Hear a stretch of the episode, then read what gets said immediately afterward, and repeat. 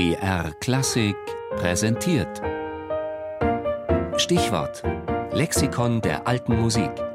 Immer sonntags in der Sendung Tafelkonfekt um 13.05 Uhr. Harfe, die, das wahrscheinlich älteste Zupfinstrument.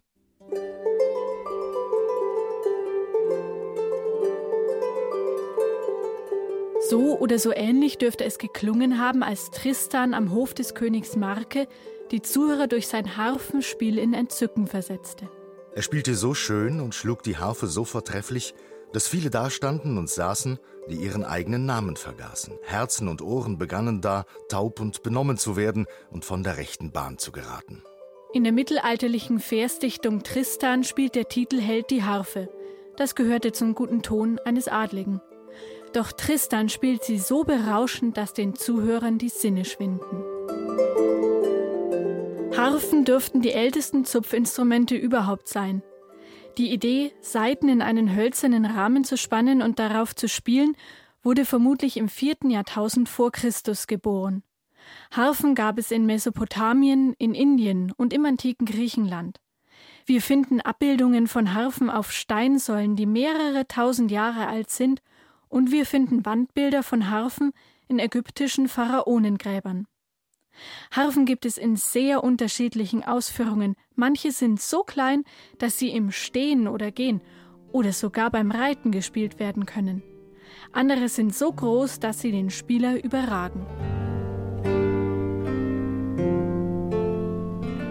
Auch die Anzahl der Saiten variiert bei den einzelnen Harfentypen. Da gibt es welche, die haben weniger als 10 und andere bis zu 100. Das rührt daher, dass es zwei verschiedene Ideen gibt, wie auf einer Harfe Chromatik erzeugt wird. Bei einer dreireihigen Barockharfe zum Beispiel gibt es zwei Außenreihen von Saiten, auf denen die Töne ohne Vorzeichen gespielt werden. Und in der Mitte dann eine Reihe von Saiten, auf denen alle Töne mit Vorzeichen gespielt werden. Die andere Möglichkeit, alle Töne, ob mit oder ohne Vorzeichen, auf einer Harfe spielen zu können, ist, auf einer einzelnen Seite durch verkürzende Saiten mehrere Tonhöhen zu erzeugen. So kann also auf einer Seite, die als Cess gestimmt ist, auch ein C und ein Cis gespielt werden. Man kann Harfen aus Mittelalter, Renaissance und Barock heute nachbauen. Es gibt etliche Abbildungen auf Bildern und in Büchern, auch sind einige Instrumente erhalten.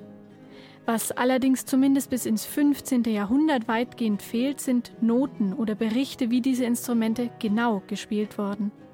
Das ist verwunderlich, da für andere Instrumente Musik- und Spielanweisungen überliefert sind.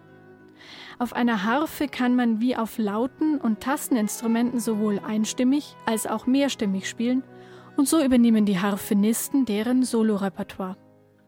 Wofür es durchaus schriftliche Belege gibt, ist das Continuo-Spiel. Die Harfenisten waren beliebte Mitspieler in der Basso Continuo Gruppe und so schreibt ein Theoretiker Anfang des 17. Jahrhunderts über den Gebrauch der barocken Doppelharfe. Was die Saiteninstrumente angeht, einige bringen eine perfekte Ausgewogenheit der Stimmen mit sich, wie die Laute und die Doppelharfe. Die Doppelharfe ist ein Instrument, das zu allem dient, sowohl für Sopran als auch für Basspartien.